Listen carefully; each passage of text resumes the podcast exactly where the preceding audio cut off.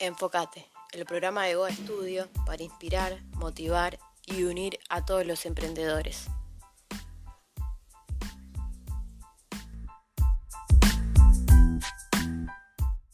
Hoy en Enfocate, el podcast emprendedor de Goa Studio, vamos a estar hablando de cómo lograr el éxito dejando de procrastinar con la psicóloga Mariana Alves, directora de Psicología Positiva Uruguay. ¿Cómo estás, Mariana? Muy bien, ¿cómo estás?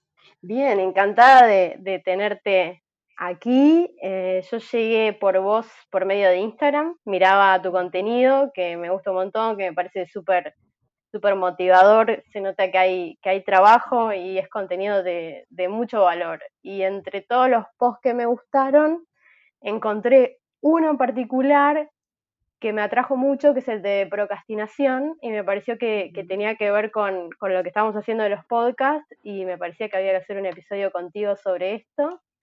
Y bueno, y ya que estamos, vamos a hablar de, de, esto enfocado a, los emprendedores, que es una de las causas como más grandes de, del fracaso. Este, además de que procrastinar en todo en la vida es, es algo que, que nos perjudica en general. Hay mucha gente. Ese, sí, hay mucha gente que, procrastina, pero, pero no es consciente. Es como muchas cosas que tenemos que decimos, soy así. Hay gente que dice, yo ya soy así. Entonces, ¿cómo eh, nos hacemos conscientes de que somos procrastinadores y, y qué es la procrastinación?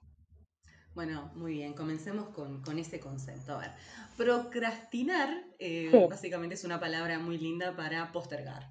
Bien. es, un lindo término, pero significa eso, postergar. Y postergar y las cosas que paradójicamente muchas veces nos hacen bien. Es cuando dejamos de lado proyectos, cuando evitamos hacer cosas que nos hacen bien para la salud, cuando evitamos eh, terminar alguna tarea, o lo consideramos a veces este, tareas que son rutinarias, aburridas o que son muy complejas, pero a veces también son cosas que nos gustan y de todas formas las, las, estamos postergando, porque hay varios factores psicológicos que nos llevan a hacer esto y si querés te los cuento. Por ejemplo, una de las, de, las, causas más frecuentes que tenemos de procrastinar tiene que ver con mucho con el miedo al fracaso. Bien. O sea, vamos a suponer que yo quiero escribir un libro, ¿no? Entonces, eh, me encanta escribir, me, me, fascina la idea, estoy re emocionada con, con el proyecto, pero ¿cuál es mi miedo? Tengo miedo de que no me lo quiera publicar nadie. Tengo miedo de que nadie lo lea. Tengo miedo de que sea horrible. Eh, y nadie le guste. Entonces, ¿Y, ¿y no puede ser también el, opuesto como el miedo al éxito también? A veces pasa también, sí, sí. Pero en este, ahora, ahora vamos a ese. En este miedo al fracaso, en este miedo al fracaso, eh, lo que hago es estancarme. Entonces no voy a ir a, desafiarme, tengo mucho miedo de equivocarme, tengo mucho miedo de que me rechacen, de que me juzguen. Y eso es, es uno de los factores principales este, hay otros más que también los vamos a hablar, de que uno evite postergar. A ver, el miedo al éxito, sí, en algunas ocasiones hay miedo al éxito, sobre todo, y esto sí, eh, asociado a los emprendedores, pasa mucho cuando un emprendimiento está creciendo. O sea, pasaste de ser eh, una pequeña empresa o, una unipersonal, por así decirlo, y, este, y empezás a crecer, a tener más gente, a tener más responsabilidades, que también tener más responsabilidades implica más tiempo y a veces también más sacrificios y, de repente de postergar hacer cosas que uno tiene ganas de hacer también. Entonces, bueno, ahí es cuando entra toda, toda la crisis existencial de si yo puedo sostenerme en, este nuevo rol, si, si lo quiero, si no, eh, si estoy dispuesto o dispuesta a pagar el precio que implica todo ese sacrificio. Entonces, eh, ahí también a veces uno se sabotea y termina como echando para atrás. Eso también lo he visto. También este, te agrego en esto del miedo al éxito, que esto pasa en muchas personas a nivel inconsciente, es que hay como un, sentimiento de que uno no quiere ser mejor que sus padres. O sea, por ejemplo, si, mis padres no pudieron terminar la facultad o no pudieron terminar el liceo o no fueron exitosos en, sus trabajos, en, sus emprendimientos, es como que uno siente que no puede ser mejor. Es como una especie de lealtad inconsciente que también termina saboteándonos. Bien, y, y por ejemplo, en, el, vos me dabas algunos ejemplos de, procrastinación en, emprendedores, eh, algunos ejemplos como de actitudes que, que, nos puedas como puntuales sobre la procrastinación en un emprendedor que hayas visto. Sí, por ejemplo, eh, eh, vamos a suponer que mm, alguien se contactó con el emprendedor para pedir un presupuesto, ¿no? Sí. Entonces está todo el tema de eh, a veces cuánto le cobro, ¿no? El tema de cobrar, cómo ponerle precio a mi producto, a mi servicio. Entonces empiezan a, digamos, a tirar para adelante esa respuesta. Eso puede pasar, que no, no sepan bien cómo, cómo responder. O se dejan estar, no contestan en tiempo y forma los mails, no devuelven las llamadas de pronto a veces también, porque, a ver, como que todos tenemos cosas distintas que nos cuestan más, ¿no? Pero, por ejemplo, hay gente que, que, le aburre mucho hacer contenido. Entonces, este, de pronto, claro, tienen que hacer el newsletter o tienen que hacer un video en YouTube, no sé, y bueno, y ahí este, también terminan postergando, postergando, eh, y, claro, eh, si no estás en contacto con tu tribu, por así decirlo, eh, la gente también pierde interés, además hay muchísima competencia y uno tiene que hacerse notar, hacer notar su voz de alguna forma. Si estamos, si escribimos un mail, si mandamos un newsletter, si escribimos un artículo una vez cada un millón de años, la gente no nos va a recordar no, no nos va a tener presente nuestro servicio o producto. Es verdad, hay que estar. Pero a veces les pasa también, creo que la gente, sobre todo los emprendedores, procrastinan y se, y se frustran porque también eh, no hacen como un buen plan y como que los tapa, los tapa, los tapa el agua. Quieren algo, pero no tienen como metas a, corto plazo, mediano plazo. y largo plazo. Y, y ta, llegar eh, es un camino que, que tiene como, como muchas partes y eso a veces tampoco se lo plantean, que es lo que me pasa a mí desde mi lugar, que es como, bueno, quiero esto, lo quiero rápido, pero todos los caminos que hay que pasar y todos los puntos. Y eso también hace que, que, posterguen porque no, no saben cómo encontrar la vuelta para, para el camino a corto plazo, pero, pero está. Claro, la gente a veces este, no, no planifica. Y yo creo que tampoco es necesario tener una planificación gigante, de, porque bueno, todos los contextos son distintos, ¿no? Este, pero, por ejemplo, en mi caso, que yo, soy madre, tengo mi trabajo este, como psicóloga hace 10 años, eh, yo soy honesta, yo hago contenido cuando puedo, que en realidad es bastante frecuente de todas maneras. Yo vi que es bastante frecuente. sí, está re bien en contenido. Pero de todas formas, digo, fluyo. O sea, de pronto pienso, bueno, ahora estoy con el tema de la autoconfianza. Bueno, esta semana vamos a hablar de autoconfianza y subo una imagen, subo un video, subo un ejercicio, subo un artículo, subo un newsletter que tenga algo que ver con eso, ¿no? Este, la semana que viene capaz que tiene que ver con la ansiedad, y bueno, entonces hacemos esto, esto y esto. Pero como que fluyo más. Es un buen tip igual ese, de, yo siempre estoy como muy pesada con el categorizar los contenidos, que eso te da un hilo conductor y hasta te inspira. Y, y, podés como... organiza la mente. Es un disparador, es, usen, categoricen su contenido y usen lo de, disparador y, que eso tenga una meta también, pero pero está, no, no es fácil eh, el dejar de, de procrastinar y también lo que no es fácil es saber las causas que te llevan a ser el procrastinador de tu familia. Sí, y hay más causas. Este, por ejemplo, el tema del perfeccionismo. Esto es algo que vemos mucho en la gente que es muy detallista, que viste que quiere hacer todo perfecto, que no, no le gusta equivocarse, que es muy puntillosa con cada cosa, con cada palabra, con cada coma. Y a veces cuando uno es tan perfeccionista, es una trampa, porque en tu cabeza eh, eh, está activada una distorsión cognitiva, o sea, un pensamiento negativo que nosotros llamamos el todo o nada, o pensamiento dicotómico. Entonces, por ejemplo, si no es perfecto, entonces no lo hago. Y en ese, si no es perfecto, eh, a ver, hay 10.000 variables y entonces es altamente probable que no hagas nada. es, es imposible. O sea, siempre va a haber un pequeño error o, una, o, a alguien no le va a gustar algo.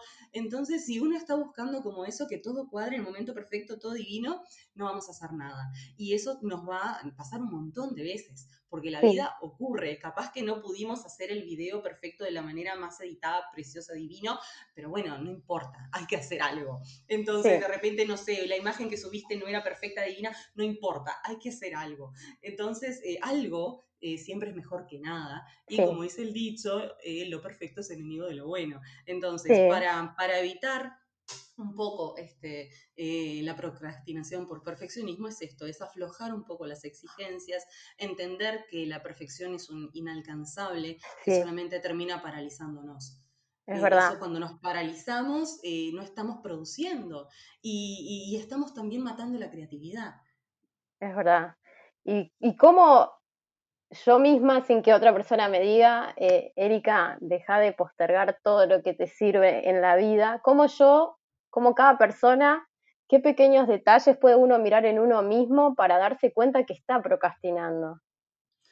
Y creo que básicamente es cuando ves que, no estás avanzando, que de pronto tenías un montón de ideas y no hiciste ninguna, que dijiste que ibas a hacer algo esta semana y no lo cumpliste, que se supone que tenías que responder un mail y no lo hiciste, se supone que tenías que armar un artículo y no lo hiciste, se supone que tenías que... claro, hay 10.000 claro. cosas que, postergamos, o mismo incluso a veces tiene que ver con nuestro propio aprendizaje. A veces uno también tiene que aprender para hacer determinadas cosas. Entonces, también a veces cuando uno es autodidacta y busca informaciones en la red o hace cursos online, bueno, bien, eso también es parte del proceso de crecimiento de emprendedor. Ahora, si tú no estás haciendo absolutamente nada, es altamente probable que sí fracases. Porque más vale hacer algo pequeño, tímido, pero es hello, estoy aquí, a eh, nada, nada, ese nada perfecto eh, no estaría sirviendo, ¿no? no estaría conectando con nadie directamente. Entonces creo que hay un montón de cosas que, que, nos van dando la pauta.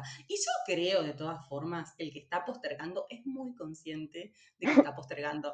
Porque tenés esa sensación del debe, ¿no? Es como que sentís que hay algo, te da ansiedad. Ese es el tema. Te da ansiedad tener ese pendiente. Vos sabías que tenías que responder el mail, el mail y no lo hiciste. Vos sabías que tenías que hacer el informe y no lo hiciste. Entonces eso te genera cierta angustia de alguna forma. Y una creatividad y una creatividad enorme para la justificación, ¿no? Es como siempre encontrar excusas. Sí, bueno, exactamente. es como enorme.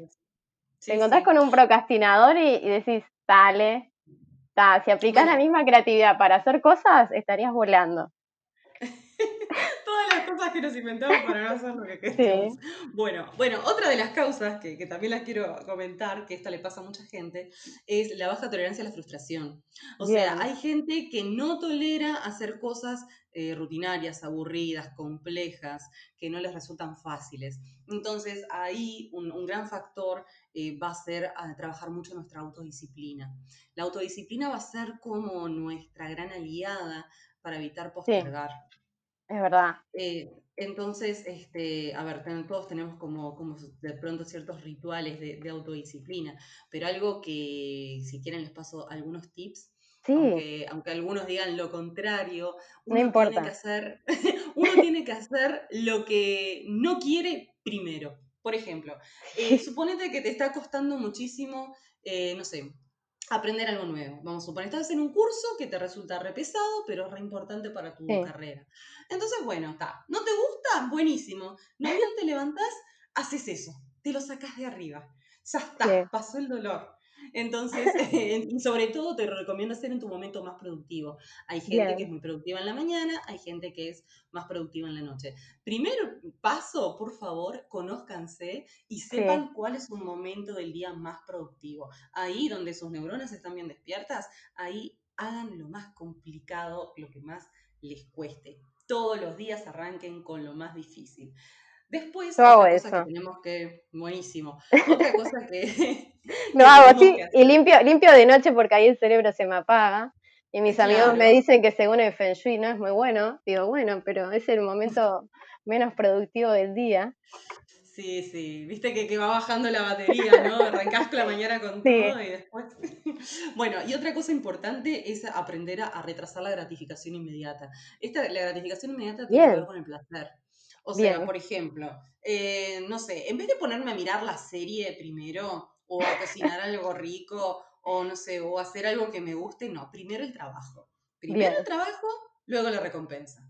Eso, eso es este, como nenes chicos, ¿no? Eso también nos ayuda a, a, poner nuestra cabeza más en orden y empezar a hacer las cosas este, despacito.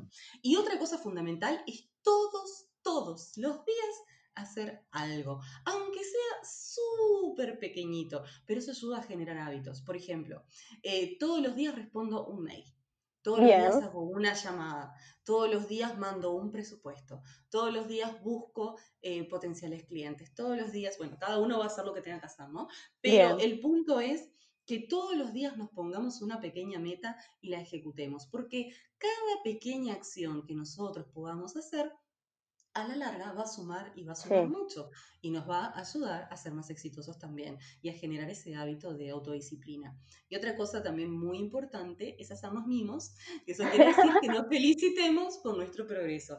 O sea, tenemos que ser conscientes que nos merecemos el éxito, pero para merecer el éxito también hay que trabajar para él. Entonces es un mensaje doble que le damos a nuestra cabeza. Inconscientemente, conscientemente nos estamos repitiendo de que yo merezco el éxito, yo merezco eh, poder eh, trabajar de lo que amo, yo merezco lograrlo, yo merezco, pero bueno, tenemos que demostrarle a nuestra cabeza también que estamos haciendo el esfuerzo para llegar a eso que queremos. Entonces se va retroalimentando positivamente.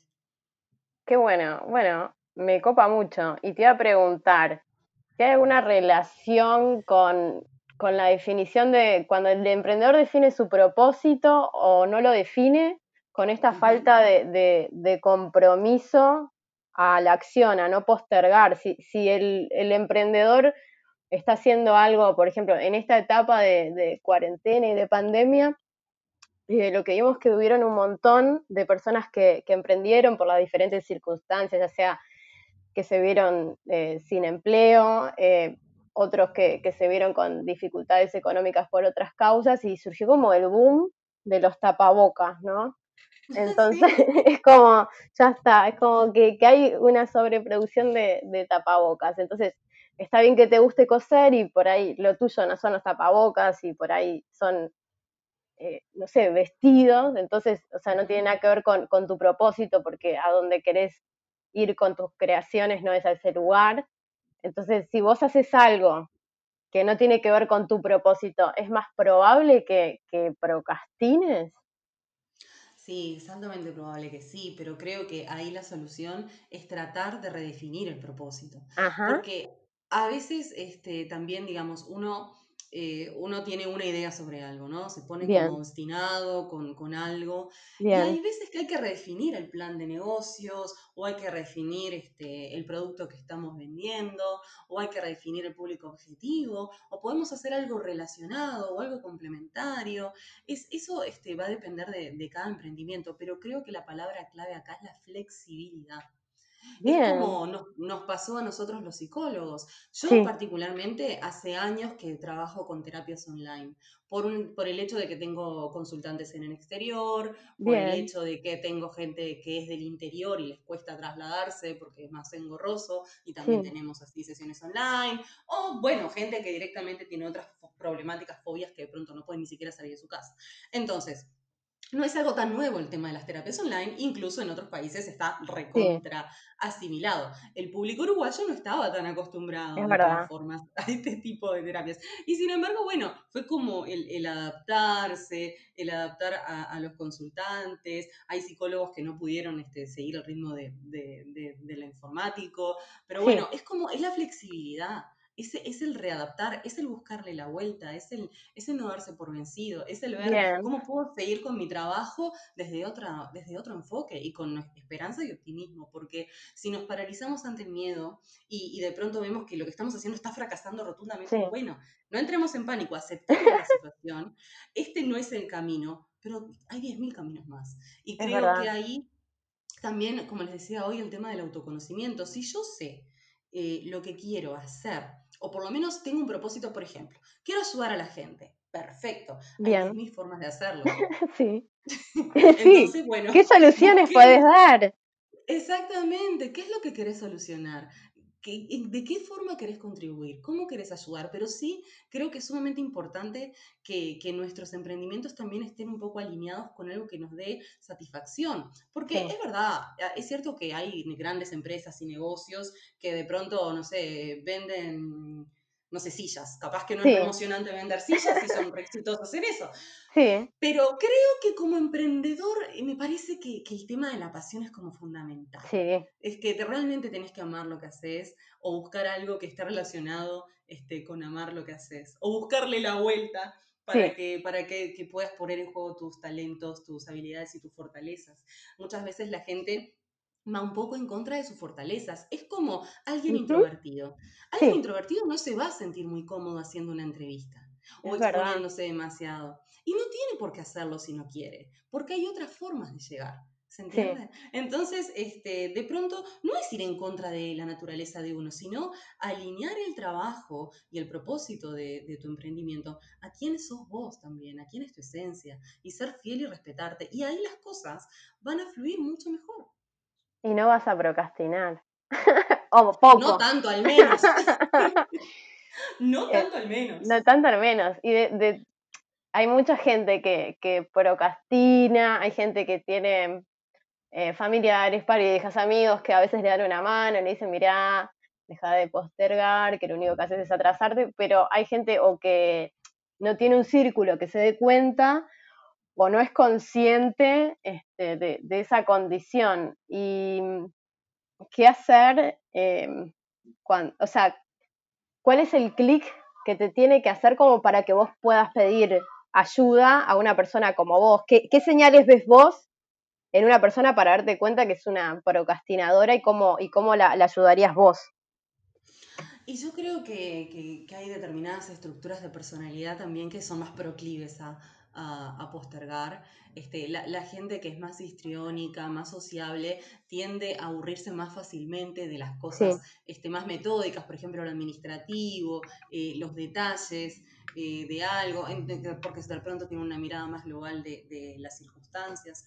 Entonces, eh, capaz que ellos son los que tienen como más este, facilidad para postergar. Pero, a ver, yo creo que, vuelvo al punto de que para mí uno se da cuenta de cuánto la pata. Y lo que pasa es que a veces uno entra en negación. O sea, se miente a sí mismo, ¿no? Pero, pero, pero de todas formas, por más que vos te mientas a vos mismo, hay algo que en tu interior no, no, no está bien. ¿Sabes cómo te das cuenta? Porque no sentís paz. Ah. Si no sentís paz y hay como esa ansiedad constante, es porque hay algo que no está cerrando ahí.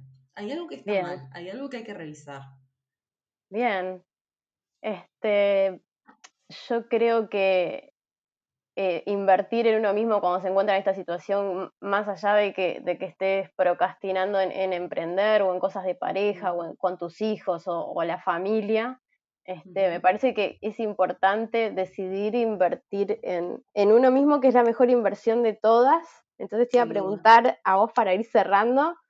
Eh, me contaste que estás atendiendo online, eh, estás, estás con, lugares, cómo te pueden contactar eh, online, en, las redes, qué estás haciendo. Ahora les, cuento. En realidad también estoy, también estoy ofreciendo terapia presencial porque el vínculo en, nuestro, en, nuestro ámbito es muy importante, obviamente con los recaudos eh, necesarios, pero bueno, aquel que se sienta cómodo de asistir al consultorio también estamos haciendo terapias presenciales. Bueno, les cuento un poco. A mí me gusta mucho el tema de, las redes, eh, siempre he sido muy autodidacta en esto. No digo que, tengo mucho para aprender todavía, pero me encanta. Eh, y bueno, tengo un blog hace muchos años que es Psicología Positiva Montevideo. Tengo una web que es Psicología Positiva Uruguay. Bien. Em, tengo mi Instagram que es, con P Psicopositiva Uy. Y también mi canal de YouTube con el mismo nombre. Eh, Bien. vamos, vamos. Tengo la página de Facebook también, que Bien. por Psicología Positiva. Así que bueno, estoy, por, varios, por varios lugares. Eh, no hice caso cuando alguien decía, mirás que tenés que enfocarte solamente en una cosa. Yo como me emocioné un poco, pero bueno. Bien, si podés, está perfecto. Para mí, mientras puedas, están más lugares. O sea, tenés que ver que, que si vos tenés un calendario de, de, que decís una vez por semana y lo haces, no tenés por qué postear todos los días. Para mí está bárbaro, hay que estar en todos lados.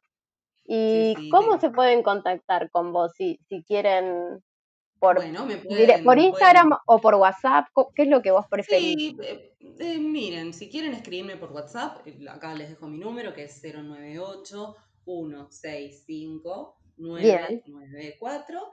Y si no, este, por psicopositiva uy, me pueden este, agregar a Instagram, mi perfil es público, y ahí además van a encontrar un montón de recursos gratuitos, van a ver un montón de artículos, van a ver ejercicios para activar el optimismo. Estuve publicando mucho para bajar la ansiedad en esta época de, pandemia. Eh, y también estoy eh, generando un poco más de contenido en Instagram TV. Que, que, bueno, eso ahora tengo la meta de por lo menos toda la semana subir un videito este, así que bueno, estoy trabajando en eso también. Bueno, vamos a estar atentos con Goa Studio. A mí me encanta tu contenido, me pareció que, tenía que ver con, con el concepto que tenemos de, ir para adelante y ser, y ser positivo y, tratar de, meterle onda porque, porque es fácil ser pesimista, optimista, no es fácil. Entonces me, me gustó Psicología Positiva, me gusta tu contenido, me parece que lo tienen que seguir porque das contenido de valor, eh, das piques y me parece que eso está muy bueno, que tenés muy buen contenido y que se nota que le metes trabajo. No, hay mucho amor también. Además, este, eh, yo trato de, por lo menos, yo, entiendo que, hay gente que no puede asistir a terapia a veces o no puede acceder a buena información porque de pronto buscas en Google y puedes encontrarte con cualquier cosa. Es verdad. yo trato de, que mi contenido sea por lo menos lo más entendible posible para el público general, que trato de no hacerlo demasiado aburrido. Este, y bueno, y sobre todo eso, que sea práctico también porque creo que la gente necesita mucho eso. De, todos sabemos que tenemos que calmarnos, ¿verdad? ¿Cómo, es verdad. ¿Cómo lo hacemos? ¿Cómo lo hacemos? Bueno, Tenés, tenés la respiración diafragmática, eh, tenés este, el anotar los pensamientos negativos, eh, tenés hacer este, algunas este, prácticas de mindfulness, bueno, todas esas cosas, esos piques lo van a encontrar en mi perfil. Qué bueno, qué bueno, Mariana. Bueno, me encantó esta entrevista, eh, tuvimos un montón de, de tips y también de, de, piques para descubrir eh, nuestro procrastinador, que todos eh, en menor o mayor grado hemos pasado por, por una situación de procrastinar y estamos, ahora es el momento para, para poder mejorar, no ser perfectos, sino mejorar. Así que bueno, te agradezco un montón y, y me encantó tenerte en el podcast de Goa. Gracias, Mariana. Enfócate, el programa de Goa Studio para inspirar, motivar y unir a todos los emprendedores.